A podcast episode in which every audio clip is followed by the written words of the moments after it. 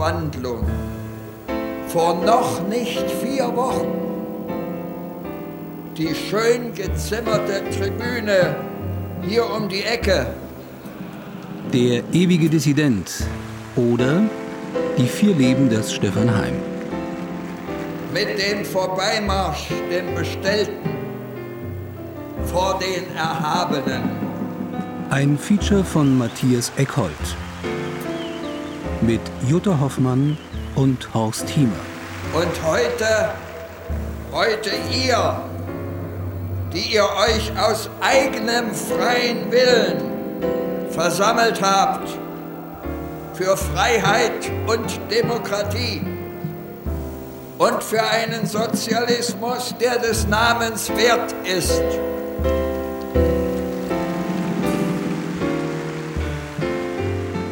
Anfang der 60er Jahre im Theater der Freundschaft, ich spiele, was ihr wollt.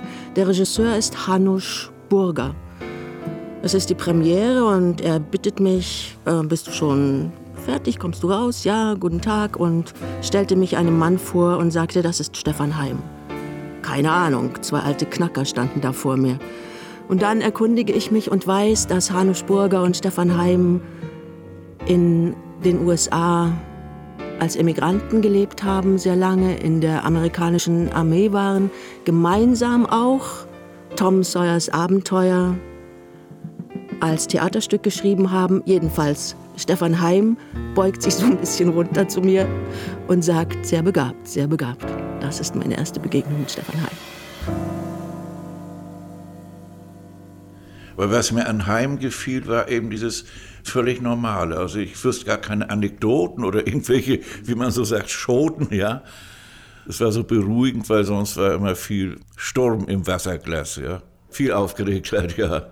Horst Hussel, Zeichner, Illustrator, Schriftsteller und langjähriger Freund von Stefan Heim. Das war gerade das Angenehme, dass er überhaupt keine Künstlerallüren hatte oder ja. Es ist was anderes, er war sehr selbstbewusst, aber wie weit das nun, äh, sagen wir mal, gespielt war, also um Unsicherheiten zu überdecken, das ist auch noch die Frage. Nicht? Er war ein bescheidener Mensch und äh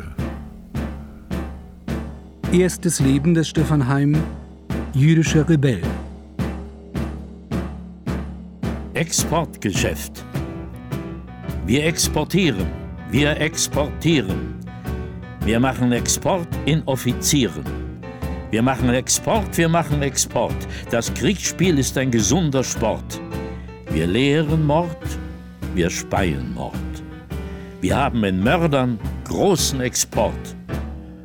Was tun wir denn Böses? Wir vertreten doch nur die deutsche Kultur. Hätte er dieses Gedicht im Alter von 18 Jahren nicht geschrieben, sinniert Stefan Heim einmal, wäre er höchstwahrscheinlich als Wölkchen über Auschwitz geendet. So aber wird der junge Helmut Flieg 1931 wegen der unliebsamen Zeilen vom Chemnitzer Gymnasium geworfen. Und seine unfreiwillige Weltenbummelei beginnt. In Berlin kann er doch noch sein Abitur machen und studieren. Philosophie, Germanistik und Journalistik. Er schreibt erste Artikel, unter anderem für Ossietzkis Weltbühne. Als Pseudonym wählt er sich in diesen politisch unruhigen Tagen Namen wie Elias Kemp und Gregor Holm. Nach dem Reichstagsbrand flieht der jüdische Kaufmannssohn nach Prag. Dort erfindet er über Nacht ein neues Pseudonym. Stefan Heim. Ich musste, nachdem ich in Prag angekommen war, bei meiner Flucht über die Grenze, meinen Eltern irgendwie Bescheid geben, und einen Absender schreiben auf die Postkarte. Ich stand also nachts im Postamt in Prag und war gezwungen, mir irgendeinen Namen auszudenken. Und da fiel mir dieser Name ein, ich weiß nicht woher und warum. Und später dann musste ich natürlich sehr viel unter Pseudonym arbeiten. Und ganz später dann, als ich amerikanischer Bürger wurde, habe ich mir den neuen Namen verpassen lassen. In Prag arbeitet Stefan Heim, in seiner Autobiografie schreibt er über sich als SH in der dritten Person für verschiedene Zeitungen. Er stürzt sich ins rege intellektuelle Leben der Stadt und macht erste sexuelle Erfahrungen. Eines Abends auf dem Weg ins Café begegnete er dem Dr. Thomas vom Tagblatt und Egon Erwin Kisch. Die zwei sind sichtlich guter Laune und laden SH ein, sie ins Bordell zu begleiten. SH durch den Vorschlag geschmeichelt erklärt, ein solcher Besuch, so verlockend er auch sei, da beide Herren zu den besten Kennern der Prager Szene gehörten, übersteige seine finanziellen Verhältnisse. Worauf Kisch ihm versichert, nur keine Sorge, die Kosten trüge das Tagblatt. Ja, da wir bei den Damen sind, ich habe eine kleine Erinnerung aufgeschrieben über Stefan und sagen wir mal Ingeheim. Das heißt schöne Bootsfahrt. Nach dem Nachmittagskaffee geht es mit dem Mahagoni-Motorboot auf den langen See. Das Wetter kann besser nicht sein. Der Hund kommt mit. Das sagt der Mann. Die Frau sagt, auf keinen Fall kommt der Hund mit, der Köter. Der Hund ist kein Köter, sagt der Mann. Mit dem Motorboot und dem Köter darfst du auf dem langen See herumfahren, solange du willst, nicht mit mir. Das sagt die Frau. Aber, sagt der Mann, ich liebe dich doch. Dann, sagt die Frau, darf der Hund mit. Los geht es mit Boot und Hund, aber wohin? Sage du, sagt der Mann, wohin es gehen soll. Warum ich? fragt die Frau. Du wolltest auf den langen See, nicht ich. Du hast zu wissen, wohin es gehen soll. Ich will nach Hause. Jetzt aber werde ich ungeduldig, sagt der Mann.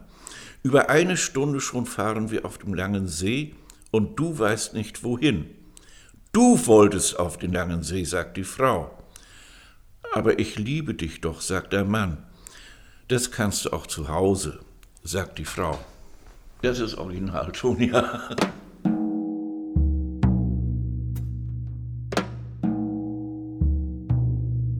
Der König David Bericht.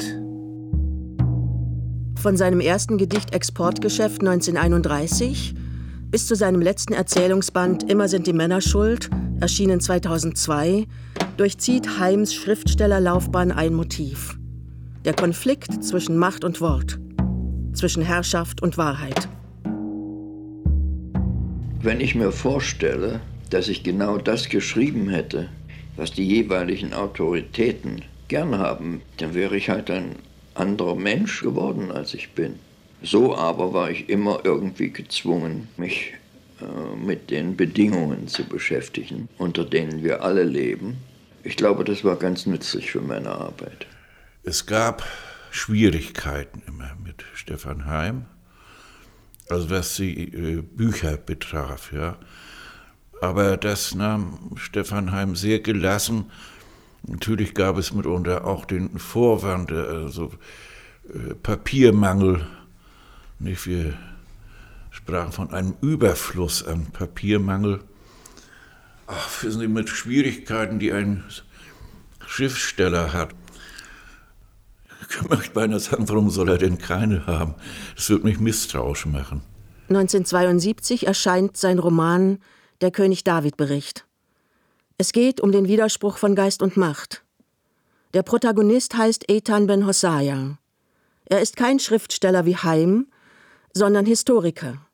Gleichwohl wird er zu dichterischer Freiheit angehalten, namentlich von seinem gefährlichen Gegenspieler König Salomo, für den Ethan einen Bericht über dessen Vater verfassen soll.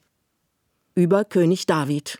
Es geht dann konkret darum, wie ein Geschichtsschreiber, ein Chronist, der sich der Wahrheit verpflichtet fühlt, äh, versucht dagegen anzugehen und äh, seine eigene der Wahrheit näher kommende Version zu schreiben. Der Bremer Literaturwissenschaftler Wolfgang Emmerich. Und damit sind wir natürlich mitten in der Problematik des Schriftstellers Stefan Heim, als eines Romanciers und Intellektuellen, der versucht für sich selber auch zu klären, was kann ich überhaupt noch leisten. Und die Bilanz fällt doch sehr kritisch und selbstkritisch, nüchtern, melancholisch aus. Es gibt, wie es scheint, zwei Arten von Wahrheit. Die eine, die unser Freund Ethan zu finden wünscht, und eine andere, welche sich auf das Wort Jahwes gründet, wie es von seinen Propheten und seinen Priestern vermittelt wird. Dergestalt versuchen die Beamten bei Hofe Ethan zu schurigeln. Schrille, einschüchternde Töne wechseln sich ab mit moderaten, scheinbar wohlmeinenden Ratschlägen. Ethan gerät in die Mechanismen totalitärer Anmaßungen. Sein Ringen um die Wahrheit ist nicht erwünscht, da die Herrschenden bereits wissen, wie die Wahrheit auszusehen hat. Widersprüche, Ethan, sind dazu da, um geglättet, nicht um hervorgehoben zu werden. Widersprüche verwirren und verbittern die Seele. Unsere Aufgabe ist es, die Größe unseres Zeitalters zu widerspiegeln, indem wir einen glücklichen Mittelweg wählen zwischen dem, was ist, und dem, was die Menschen glauben sollen.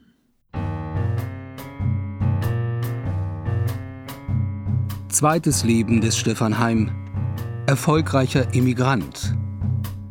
Als sich für Heim die Möglichkeit eröffnet, mit dem Stipendium einer jüdischen Organisation in die USA zu gehen, zögert er nicht eine Sekunde. Kurz vor der Abreise sieht er seinen Vater zum letzten Mal. An den Innenseiten seiner Handgelenke entdeckt er tiefe Narben. Probeschnitte. Wenig später gelingt dem jüdischen Kaufmann tatsächlich der Selbstmord. Die meisten anderen Familienmitglieder finden in den Vernichtungslagern der Nazis den Tod.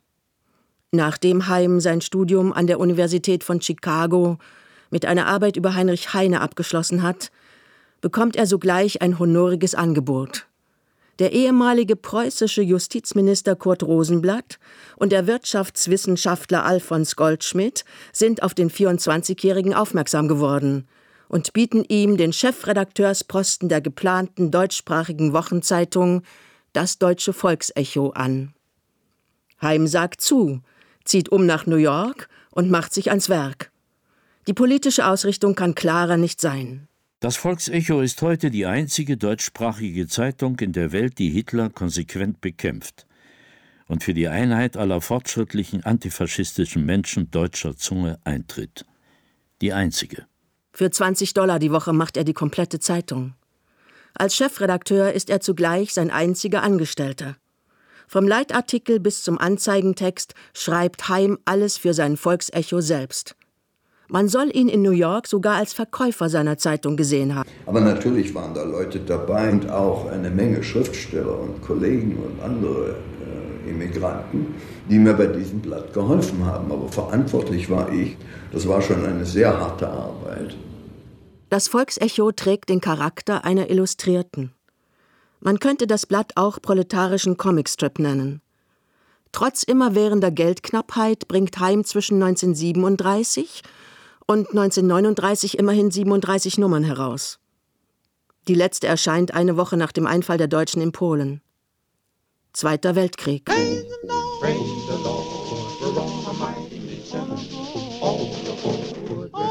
Stefan Heim hält sich als Druckereivertreter über Wasser und nutzt jede freie Minute, um seinen ersten Roman zu schreiben. 1942 legt er ihn vor. Hostages. In deutscher Übersetzung nennt Heim sein Buch Der Fall Glasenapp. Heim zieht seine Erzählung vom Widerstand der Prager gegen die deutschen Besatzer als Krimi auf. Nachdem ein deutscher Offizier 1939 in Prag ermordet wird, nimmt der dortige Gestapo-Chef tschechische Bürger wahllos als Geiseln und droht sie zu erschießen, wenn der Täter sich nicht stellt. Er hat mal mir erzählt, wie er die ganze Nacht nicht schlafen konnte, weil am nächsten Tag die Kritik erscheinen sollte. Gregor Gysi lernt Stefan Heim zu DDR-Zeiten kennen. Im wiedervereinigten Deutschland werden sie auf politischer Ebene gemeinsame Sache machen. Und dann war das eine ausgezeichnete Kritik und dann wurde das ein Bestseller. Und damit bekam er einen Namen. New York Times, 16. Oktober 1942. Rezension von Orwell Prescott. Andere Romane aus dieser Zeit lesen sich dagegen wie romantische Thriller oder Zeugnisse eines verklärten Wunschdenkens. Sogar das siebte Kreuz von Anna Segers, das ein schonungsloses Psychogramm des Lebens in Deutschland liefert, zeichnet kein besseres Bild der Nazityrannei und des Heldenmuts ihrer Opfer. Allerdings bleibt Heim kaum Zeit, seinen Erfolg zu genießen. Im Erscheinungsjahr treten die Vereinigten Staaten der Anti-Hitler-Koalition bei und sind nun gemeinsam mit Großbritannien und der Sowjetunion die schlagkräftigsten Feinde Deutschlands. Für viele Emigranten bedeutet der Kriegseintritt der USA die Erfüllung eines lang gehegten Traums. Für Heim bedeutet er zusätzlich den Marschbefehl. I want to speak to you. Yeah. Hitler, oh, yeah. you must come down. Oh, yeah. You, you too high. Stefan Heim erhielt wie normale gebürtige Amerikaner die Einberufung. Daniel Schmiedke, Historiker und Kurator. Es war sogar so, dass Stefan Heim, als er dann zum ersten Mal sein Gewehr ausgehändigt bekam, in der Grundausbildung, dass er geweint hat, weil er sich auf einmal bewusst war, jetzt kann ich mich wehren. Jetzt kann ich endlich etwas unternehmen und ich habe eine Armee von zwei Millionen Männern hinter mir. Und da wurde ihm diese ganze Tragweite auch bewusst und da hat er auch selbst erkannt, es kommt immer darauf an, in welcher Armee und für was man kämpft. Und dass dann Kämpfen und Krieg vielleicht auch notwendig ist.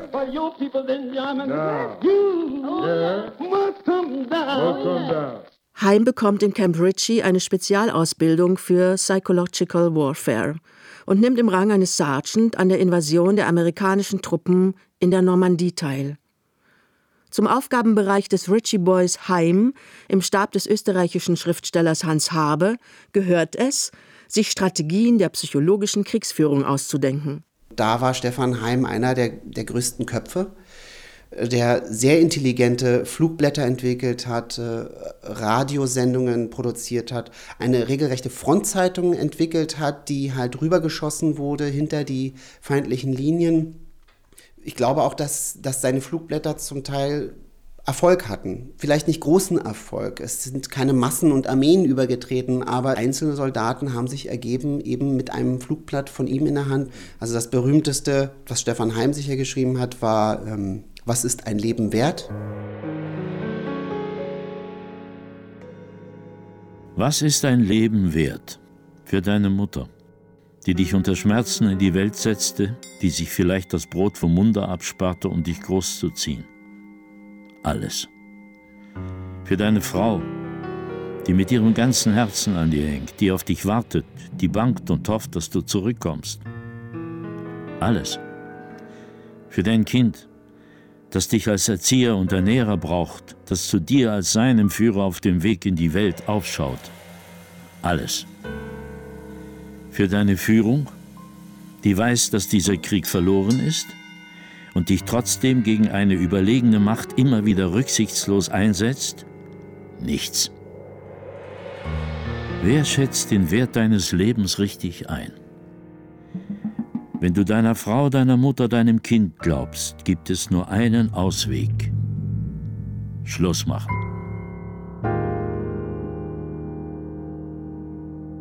Stefan Heim sagt, er hätte gekämpft und er hätte auch geschossen.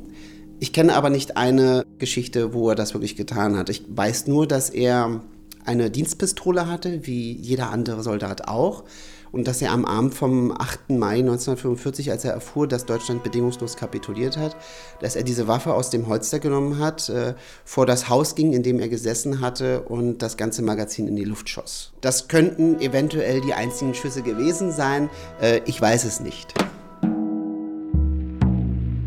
General Eisenhower informs me that the forces of Germany have surrendered to the United Nations. The flags of freedom fly all over Europe. König David Bericht.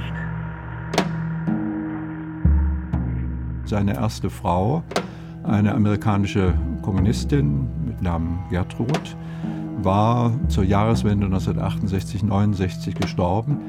Und er beschreibt dann, wie er in einer besonders traurigen Phase sich die Bibel herbeiholte und er beschreibt es selber als eine Art Zufall, dass er dann auf die Bücher Samuel 1 und 2 gestoßen ist und merkt dann, dass es kaum eine andere biblische Geschichte wohl gibt, die so viel von Machtanmaßung, Machtmissbrauch darstellt, wie eben die Geschichte dieser drei Königsgestalten, Saul, David und Salomo. Und der Stoff und die Arbeit an dem Roman, die er dann sofort aufnimmt, hilft ihm auch aus seiner abgrundtiefen Trauer um seine verlorene Frau heraus. Der Historiker Ethan fördert bei der tiefen Recherche zum König David-Bericht rasch ein unvorteilhaftes Bild des David Ben Jesse zutage. Des Königs Aufstieg war an Skrupellosigkeit kaum zu übertreffen. Seine Gottesfürchtigkeit bestand darin, den göttlichen Auftrag als Vorwand für abscheuliche Verbrechen zu nehmen, und seine heroischen Taten waren bei Lichte besehen nichts anderes als kaltblütige Morde. Sogar den Schwager und den Schwiegervater, dessen Thronfolger David wurde, ließ er womöglich um die Ecke bringen.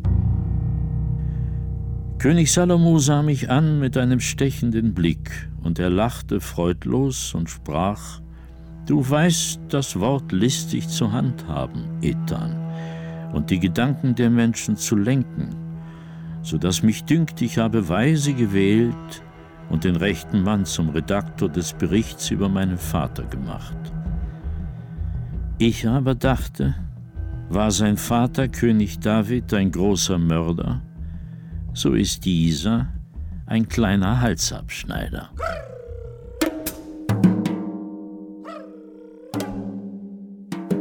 Drittes Leben des Stefan Heim, glühender DDR-Sozialist. Heim kommt aus dem Krieg zurück in eine veränderte USA. Der Kalte Krieg zieht herauf, Senator McCarthy beginnt mit der Kommunistenjagd. Heim veröffentlicht in seiner Autobiografie Auszüge aus Berichten, die FBI-Direktor Edgar Hoover 1953 vorgelegt wurden. Heim wurde von April bis Juni 1943 von uns untersucht. Bevor er nach Amerika kam, hat er angeblich zugegeben, Kommunist zu sein. Egon Erwin Kisch, von einem unserer Informanten als ein notorischer kommunistischer Agent in Mexiko beschrieben, hat ihn als Genossen bezeichnet. Ein Informant erklärte, Heim wäre 1935 und 1936 sehr radikal gewesen, habe aber keine ausgesprochen kommunistischen Neigungen gezeigt und sei 1939 viel stabiler und vernünftiger gewesen. Für Heim und seine Frau Gertrud wird es Anfang der 50er Jahre Zeit, die Sachen zu packen. Aus Protest gegen den Koreakrieg gibt er der US-Regierung seine militärischen Auszeichnungen zurück und verlässt das Land. Er siedelt 1952 in die DDR über, nach Ostberlin. Ist es die Sehnsucht, endlich anzukommen, endlich eine politische und geografische Heimat zu finden, die Heim über die stalinistischen Verbrechen großzügig hinwegblicken lässt? In seiner Autobiografie schreibt Heim zurückblickend auf seine publizistische Linie beim Volksecho. In diesen Jahren finden in Moskau die großen Prozesse statt. Gegen Radek, gegen Bucharin und wie sie alle hießen. Ich kann die Sache nicht unter den Tisch fallen lassen und verschweigen, was SH dazu im Volksecho veröffentlichte, so bequem das auch wäre. Es geht auch nicht an, im Falle SHs auf Unwissenheit zu plädieren. In Amerika gab es genug Quellen, die auf die sichtliche Unfairness der Moskauer Prozessführung hinwiesen. Und so lässt er den Generalstaatsanwalt der Sowjetunion zur Frage der Geständnisse lächelnd erklären Aber sehen Sie, die Angeklagten selber haben mehr als einmal bestätigt, dass sie in absolut korrekter Form untersucht wurden und dass weder von direkter noch von indirekter Gewaltanwendung die Rede sein konnte.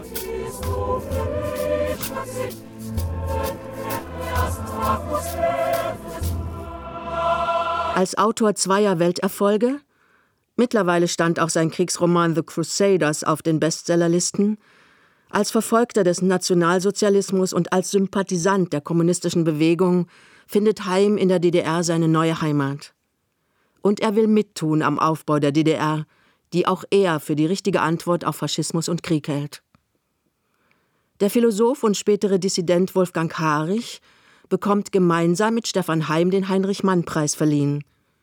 1953, im Jahr des Arbeiteraufstands in der DDR. Und da war dann Stefan Heim, den lernte ich bei der Gelegenheit kennen. Und er nahm den Zimmering und mich beiseite und sagte, also, ich schlage vor, wir nehmen selbstverständlich diesen Preis an, aber verzichten auf das Geld zugunsten von Volkspolizisten, die also beim 17. Juni verwundet worden sind. Sie sind doch sicher damit einverstanden. Also Zimmering und ich, wir haben mit saurer Miene gesagt, ja, natürlich. Und da sagte Heim, dann werde ich das vortragen. Und dann saßen sie alle da, Arnold Zweig und Brecht und die Palucca und Felsenstein und das ganze Plenum der Akademiemitglieder saß da. Nicht? Und Becher hat also eine Laudatio gehalten. Und dann hat also Stefan Heim im Namen der Preisträger geantwortet und hat das also gesagt. Wir fühlen uns ungeheuer geehrt und wir sind vom Geiste Heinrich Manns erfüllt. Und, aber es entspricht auch dem Geiste Heinrich Manns, dass wir nun also aus Solidarität mit den verwundeten Volkspolizisten da also das Geld denen zugutekommt. Und da kräht Brecht dazwischen und sagt, ich protestiere. Ich habe den Herrn diesen Preis verschaffen wollen, damit diese Herren zu Geld kommen. Wenn sie das Geld nicht haben wollen, mache ich mich anheischig nachzuweisen, dass keiner dieser drei Herren von seinen Leistungen her diesen Preis verdient hat.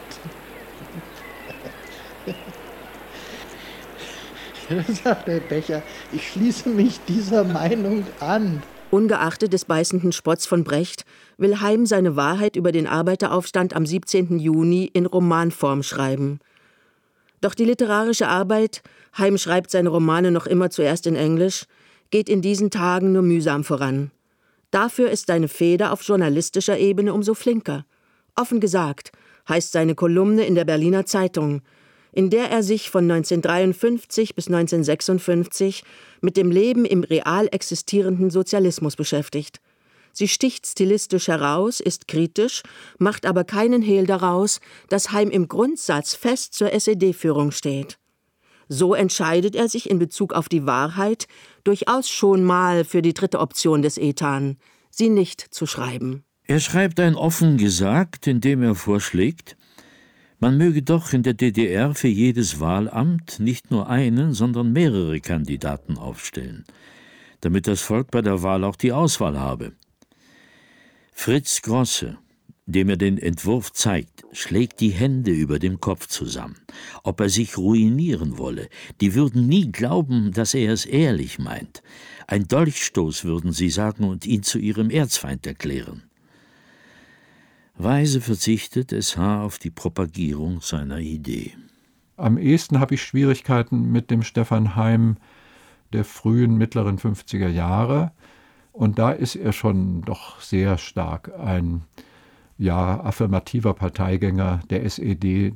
Ich habe mir versucht, auch einen Reim darauf zu machen. Ich glaube, das ist sehr schwer, ein Leben lang immer dagegen zu sein. Nehmen wir das mal ganz psychologisch. Und es gibt viele Emigranten, die sagten, einmal muss es doch der Staat sein, der auch mein Staat ist und den ich mit vollem Herzen unterstütze, und das muss jetzt diese DDR sein. Doch Undank ist der Weltenlohn. Heim fühlt sich von den Oberen im Staat nicht so gewürdigt, wie es ihm seiner Meinung nach zukäme. Im Nachhinein kann man in seiner Enttäuschung darüber einen ersten Vertrauensbruch zum Regime entdecken. Eigentlich sollte man annehmen, dass die Genossen an der Macht und ihr Hofgesinde mit dem Junischreck noch in den Gliedern dem Schriftsteller SH in Dankbarkeit zugetan sein müssten. Denn welch anderer unter den Helden der Feder war denn hervorgetreten? Und hatte für sie gesprochen. Und tat er das nicht immer noch?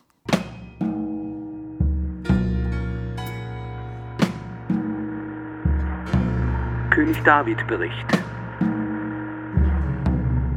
Auch das Misstrauen Salomos gegen den Verfasser des König David Berichts wächst. Ethan bleibt seiner Strategie treu, die Wahrheit nicht zu verschweigen sie auch nicht direkt zu formulieren, sondern ihr mit Diskretion Ausdruck zu verleihen.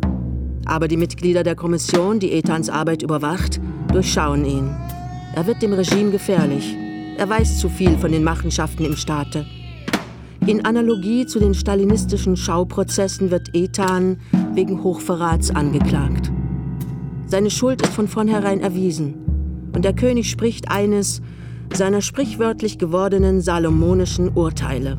In Erwägung, dass ein jedes Wort, welches dem König und der gesetzlichen Obrigkeit missfällt, den Tatbestand des Hochverrats erfüllt, und in Erwägung, dass der Angeklagte der in der Anklageschrift angeführten Missetaten für schuldig befunden wurde, Darum nun verurteile ich Salomo, der weiseste der Könige, Kraft der durch den Bund mit dem Herrn mir verliehenen Macht, den genannten Ethan ben Hosea, zum Tode. Der Held, der Schriftsteller, Historiker Ethan entgeht dem wirklichen Tod, aber er kann das, was ihn eigentlich am Leben erhält, was seine Mission ist, nicht mehr aufrechterhalten, das Schreiben. Da der leibliche Tod des Angeklagten dem König jedoch nicht angebracht erscheint, indem er nämlich übelmeinenden Menschen Anlass geben könnte zu der Behauptung, der weiseste der Könige Salomo unterdrücke Gedanken, verfolge Schriftgelehrte und so fort, darum nun soll er zu Tode geschwiegen werden. Keines seiner Worte soll das Ohr des Volkes erreichen, weder durch mündliche Übertragung, noch auf Tontäfelchen, noch auf Leder, auf dass sein Name vergessen sei, so als wäre er nie geboren worden.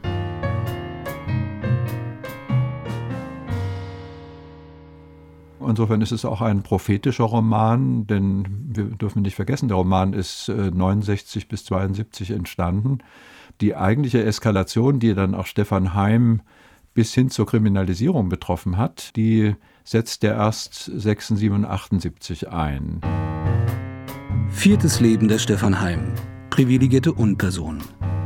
Stefan Heim gehört auch zu den ständigen negativen Kritikern der Verhältnisse in unserer deutschen demokratischen Republik.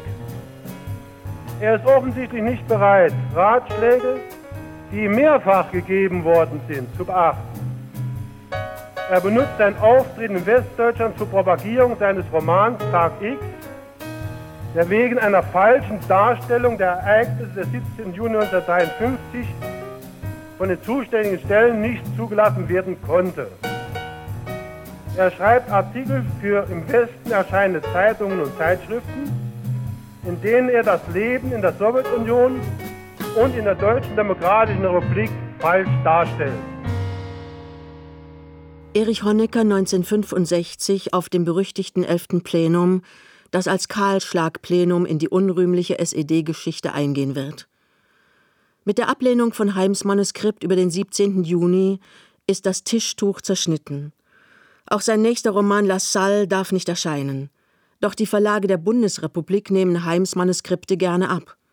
Die DDR brummt ihm dafür eine Geldstrafe auf und setzt den Staatssicherheitsdienst auf den Mann an, der noch 1959 für seine Verdienste um den Aufbau des Sozialismus mit dem Nationalpreis dekoriert wurde.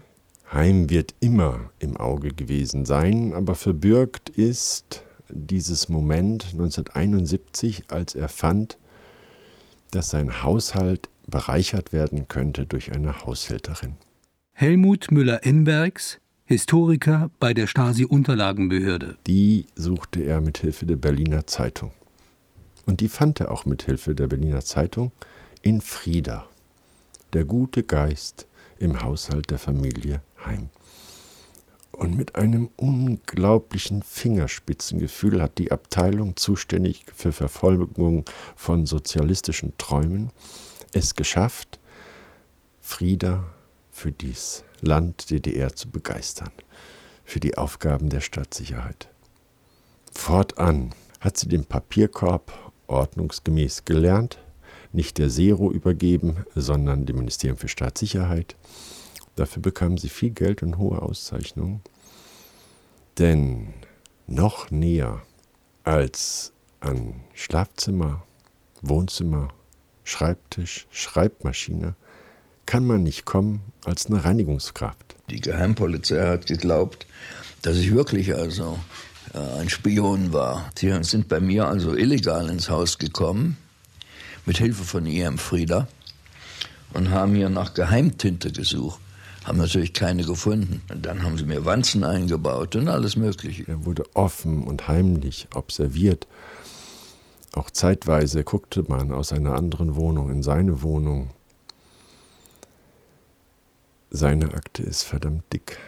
Und das wusste man ja. Also wenn ich irgendwie die Spiegelleute kennen und den und den und Einladungen kriegt in die ständige Vertretung da und so, ja, Da weiß ich im Fenster die, gegenüber die erste Etage, da sitzen sie mit ihrer Nachtoptik äh, und dass ich da fotografiert werde und so. Ja, das fand ich nur wieder anheim so gut, dass ihn das überhaupt nicht interessiert hat. Sollen sie auch fotografieren und so, ja. Das ist nicht mein Problem. Als Honecker 1971 die Regentschaft im Staate übernimmt, erklärt er, dass es von nun an keine Tabus mehr in Kunst und Literatur geben wird. Ausgerechnet unter Honecker, der sechs Jahre zuvor Heim öffentlich gerügt hat, erscheint nun Heims Roman La Salle sowie der König David Bericht.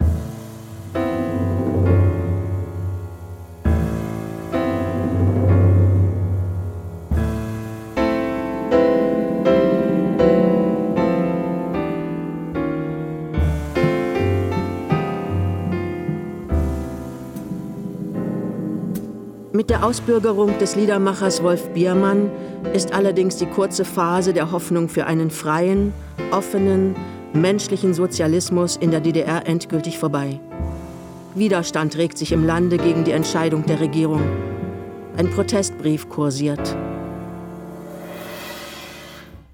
Wir identifizieren uns nicht mit jedem Wort und jeder Handlung Wolf Biermanns und distanzieren uns von den Versuchen, die Vorgänge um Biermann gegen die DDR zu missbrauchen. Biermann selbst hat nie, auch nicht in Köln, Zweifel darüber gelassen, für welchen der beiden deutschen Staaten er bei aller Kritik eintritt. Wir protestieren gegen seine Ausbürgerung und bitten darum, die beschlossenen Maßnahmen zu überdenken. Auch Stefan Heim hat unterschrieben. Der damalige DDR-Propagandachef Werner Lamberts trifft sich mit den Unterzeichnern am 20. November 1976, vier Tage nach der Ausbürgerung, im Privathaus von Manfred Krug. Die Sache ist riskant. Heim soll in diesen Tagen, glaubt man den Erinnerungen von Manfred Krug, immer mit einer Aktentasche unterwegs gewesen sein, in der sich eine Zahnbürste und frische Unterwäsche befanden, für den Fall, dass er von der Straße weg verhaftet wird eine Situation, die permanent Adrenalinausstoß bedeutet hat und eine scheißen Angst, dass die Staatssicherheit nicht nur aussperrt, sondern auch einsperrt. Da war überhaupt nichts dran gefährlich.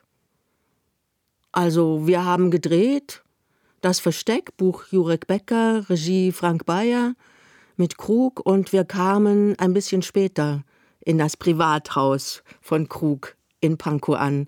Ottilie hat aufgemacht, hat gesagt, sind schon alle da. Und dann sind wir da in den Raum gegangen und an diesem Tisch saßen halt diese außer Hermlin alle zwölf Erstunterschreiber. Also Christa und Gerd, Wolf, Schlesinger, Plenzdorf, Heiner, Jurik Becker, Tate Domröse und natürlich Stefan Heim. Und diese drei, ja, wie sagt man, wie diese drei Heloten, so sagt man. Also Lamberts und noch zwei andere Leute ich habe gesagt, Tag allerseits. Und dann haben wir uns hingesetzt und ja, es ging darum, dass man diese Unterschrift zurücknehmen soll. Dieser Protestbrief, dieser Bettelbrief, diese Petition. Und Stefan als Ältester brachte das Ganze auf den Punkt und sagte, wenn dieser Brief nicht veröffentlicht wird, können wir uns nicht darüber einigen, die Unterschriften zurückzunehmen. Und bei Stefan Heim hatte man bereits eine Reihe Paragraphen ins Visier genommen, die man versuchte nur noch zu belegen. Das hat er damals nicht gewusst. Aber man spürt, wenn der Wind einem ins Gesicht schlägt. Er hatte einen Instinkt, ein Gefühl, wann man Mann sein muss und wann man diese neoliberale Weide nachspielen muss. Das wusste er. Aber das ist keine Strategie. Das ist eine Überlebenstechnik. Infolge der Biermann-Ausbürgerung verlassen viele Intellektuelle und Künstler die DDR. Stefan Heim aber bleibt im Land. Er wird zu einer privilegierten Unperson. Er lebt in der DDR, aber anders als die große Mehrheit seiner Mitbürger darf er in den Westen reisen. Aufgrund der Tantiemen aus der Bundesrepublik verfügt er über harte D-Mark, die im Ostteil Deutschlands das begehrteste Zahlungsmittel ist. In seinem Roman Colleen rechnet Heim mit dem DDR-Stalinismus ab. Die Behörden holen noch einmal zu einem Schlag aus. Als das Buch Anfang 1979 in der Bundesrepublik erscheint, bekommt Heim eine Strafanzeige wegen Devisenvergehens. Ihm wird ein Haftbefehl zugestellt. Darf ich den Haftbefehl sehen? SH hat ein Gefühl, als blicke ihm der Versicherungsangestellte Franz Kafka aus Prag über die Schulter, während er liest.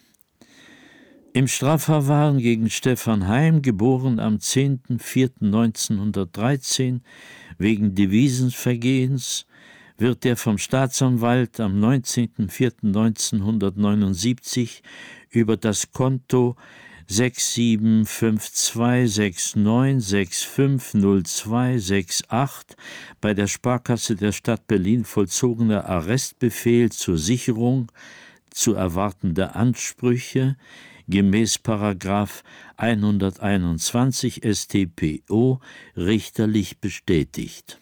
9000 Mark kostet Heim die Sache. Ostmark wohlgemerkt. Doch die DDR-Funktionäre erreichen das Gegenteil dessen, was sie eigentlich wollten.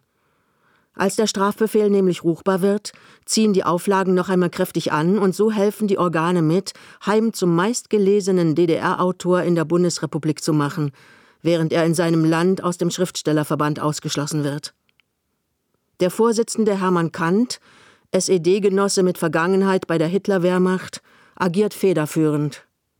Heim pariert. Da hat er in offener Konfrontation zu Hermann Kant gesagt, äh, sinngemäß, er fühle sich wohl in seiner Haut, damals in der richtigen Uniform, auf der richtigen Seite des Krieges gegen den Faschismus gestanden zu haben, und er müsse sich von niemandem etwas sagen lassen, der damals in der falschen Uniform auf der falschen Seite gestanden habe, sprich Hermann Kant in der Uniform der Nazi-Wehrmacht. Das war glänzend, wie er da agiert hat, aber natürlich ist ein Moment Narzissmus auch wieder drin. Der gehört zu diesem Schriftsteller und dem wollen wir ihm auch gönnen. Wenn es darauf ankam, konnte Heim eine Verwegenheit an den Tag legen, die dem braven Soldaten Schweig zur Ehre gereicht hätte. Denken Sie nur an folgende Geschichte. Da bekommt er ein Telegramm, in dem äh, unterrichtet wird, dass äh, Jürgen Fuchsens Verhandlung ansteht. Was macht Stefan Heim? Er nutzt diesen seltsamen Tag, um zur Volkspolizei zu laufen und einen äh, Genossen von der Kripo zu sprechen. Legt dieses Telegramm auf den Tisch und verweist darauf, es könne eine Provokation sein.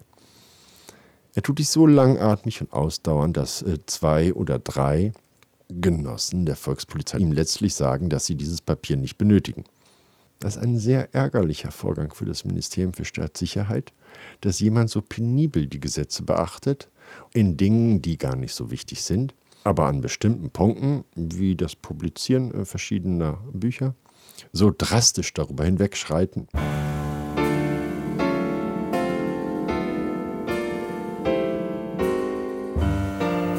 Es ist, als habe einer die Fenster aufgestoßen nach all den Jahren der Stagnation, der geistigen, wirtschaftlichen, politischen, den Jahren von Dumpfheit und Mief, von Phrasengewäsch und bürokratischer Willkür, von amtlicher Blindheit und Taubheit. Als Stefan Heim am 4. November 1989 zu Hunderttausenden bei der ersten freien Kundgebung auf dem Ostberliner Alexanderplatz spricht, scheint sich eine gewaltige historische Möglichkeit zu eröffnen. Ein Gipfeltreffen von Demokratie und Sozialismus, ein dritter Weg, der Freiheit und soziale Gerechtigkeit vereint. Doch wie sich bald herausstellen wird, haben die DDR-Bürger in ihrer Mehrzahl genug von Experimenten, so findet sich Heim auch im wiedervereinigten Deutschland in der Dissidentenrolle wieder. Ich habe das Wort nicht sehr gemocht. Es gibt ja keinen Beruf Regimekritiker. Aber ich bin wenigstens ein Regimekritiker geblieben. Immer finde ich, dass äh, man Stellung nehmen muss zu dem, was also oben die Herrschenden tun und sagen. Das mögen natürlich die Leute, die jetzt ganz Deutschland regieren, sehr wenig. Und die Feuilleton-Chefs, das sind zum großen Teil sehr kleine Leute, die tun natürlich, was sie glauben, was ihre Chefredakteure und ihre Verleger wollen. Ich habe mich nicht geändert. Er hat ja mit Christa Wolf und anderen zusammen die Erklärung für unser Land unterzeichnet. Damit waren sie in den Feuilletons der Zeitung der Bundesrepublik Deutschland erledigt. Bis dahin waren es die Helden. Und als sie plötzlich sich dafür einsetzten, dass die DDR nicht untergeht, waren sie im damaligen Feuilleton der FAZ unter anderem erledigt. Bis dahin waren sie deutsche Schriftsteller, plötzlich wurden sie DDR-Schriftsteller. Und das hat bei denen natürlich auch eine Art Bruch vollzogen. 1994 hat die PDS keine Chance, im gesamtdeutschen Maßstab über die 5-Prozent-Hürde zu kommen. Deshalb benötigt sie drei Direktmandate, um im Bundestag zu bleiben. Zwei Mandate haben die Genossen durch Gysi und Christa Luftsicher. Wenn sie Stefan Heim von einer Kandidatur überzeugen können, stünden die Chancen gut, ins Hohe Haus zu kommen. Ich habe mehrfach, wir waren im Restaurant, hab, das war nicht mit einem Gespräch zu machen, das war schon eine anstrengende Arbeit, sage ich mal. Er hat mir erzählt, den Besuch Gysis und dass er das eigentlich nicht wollte, Heim, ja. Aber der Gysi hat das so geschickt gemacht, dass er eigentlich auch gar nicht ablehnen konnte. Irgendwann sagte er, ja. Und dann haben wir das alles organisiert. Und dann kommt diese Pressekonferenz in Berlin, auf der Stefan Heim erklärt, dass er als unabhängiger Kandidat für die PDS für den Bundestag kandidieren. Die Journalistin Lucretia Jochimsen war zu dieser Zeit Chefredakteurin des Hessischen Rundfunks. Ich habe in der Schaltkonferenz der Chefredakteure gesagt, das halte ich für einen Kommentar.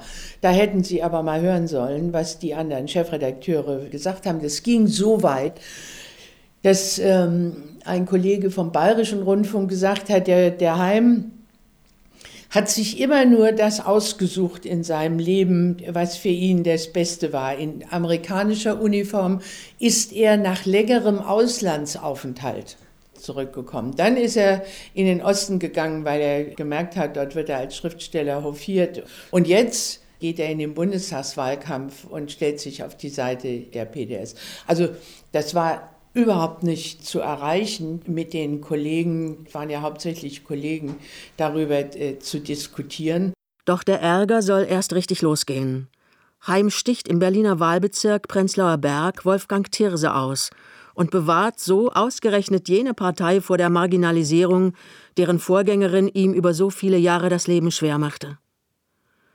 Als ältestem Mitglied steht es ihm nun zu, den 13. Deutschen Bundestag zu eröffnen. Die konservative Regierungsfraktion läuft Sturm und versucht die Rede von Hai mit allen Mitteln zu verhindern.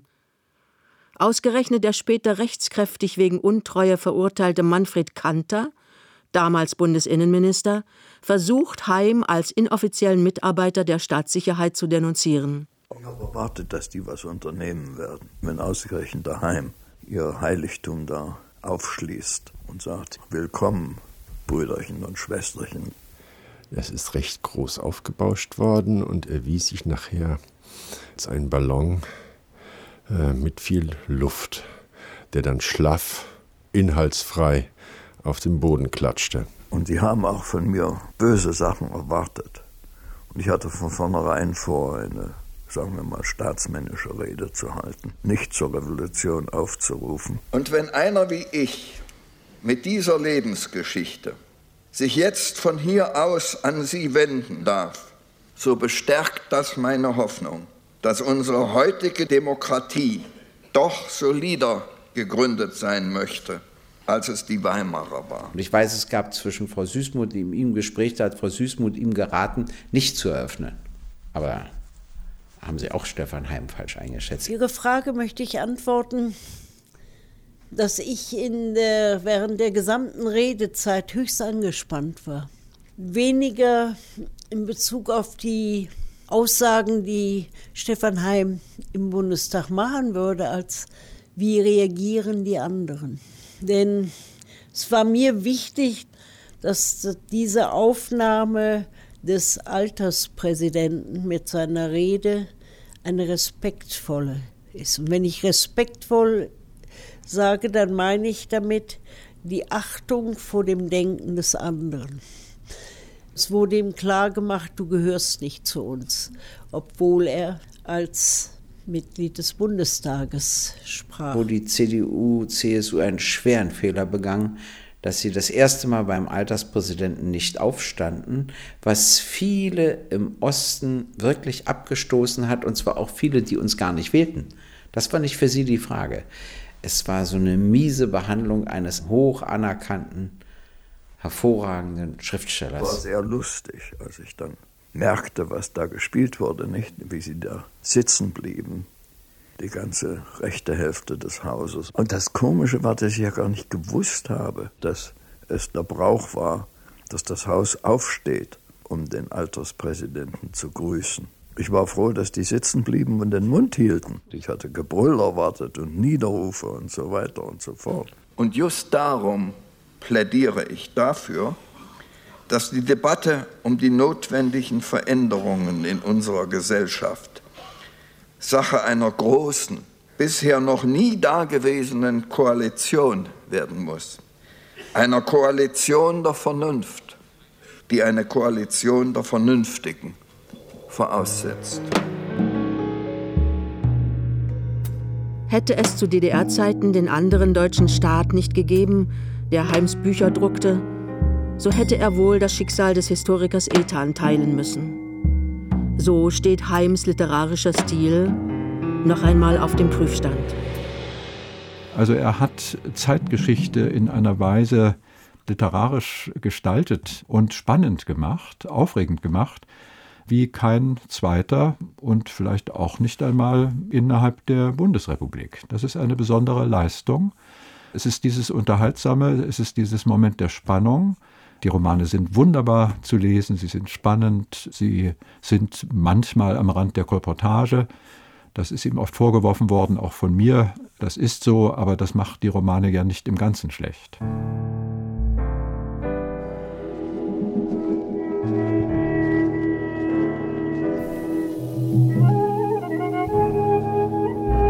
Am 16. Dezember 2001 erliegt Stefan Heim im Alter von 88 Jahren einem Herzanfall. Am Toten Meer. Kurz nach einem Vortrag über den deutsch-jüdischen Dichter Heinrich Heine, über den er Mitte der 1930er Jahre in Chicago promoviert hatte. Wie bei vielen Linksintellektuellen dominierte auch bei Heim die Utopie, während die Realität außen vor blieb schreibt der Schriftsteller Günter Kunert in seinem Nachruf. Trotzdem und dennoch, es überwiegen seine Verdienste. Ja, er war privilegiert und ist es bis zuletzt geblieben. Denn selbst Gott hat ihm erlaubt, in Israel zu sterben. Die Macht gehört nicht in die Hände eines Einzelnen.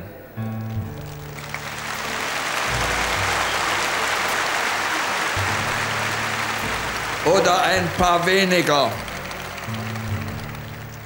oder eines Apparats oder einer Partei.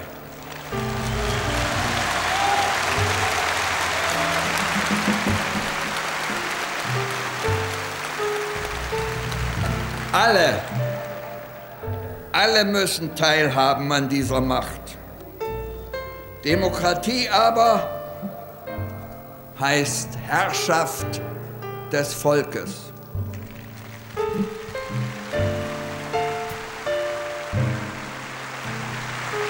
Freunde, Mitbürger, üben wir sie aus, diese Herrschaft.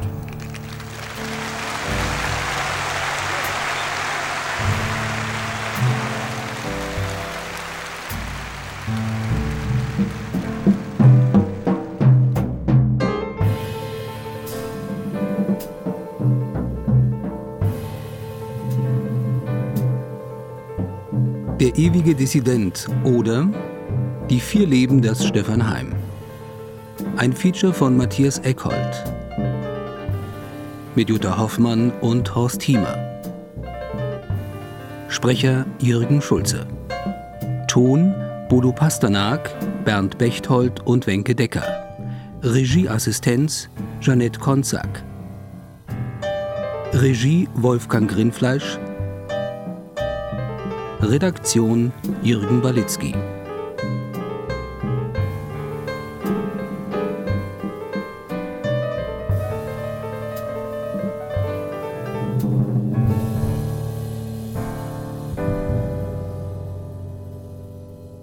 Eine Produktion des RBB 2013.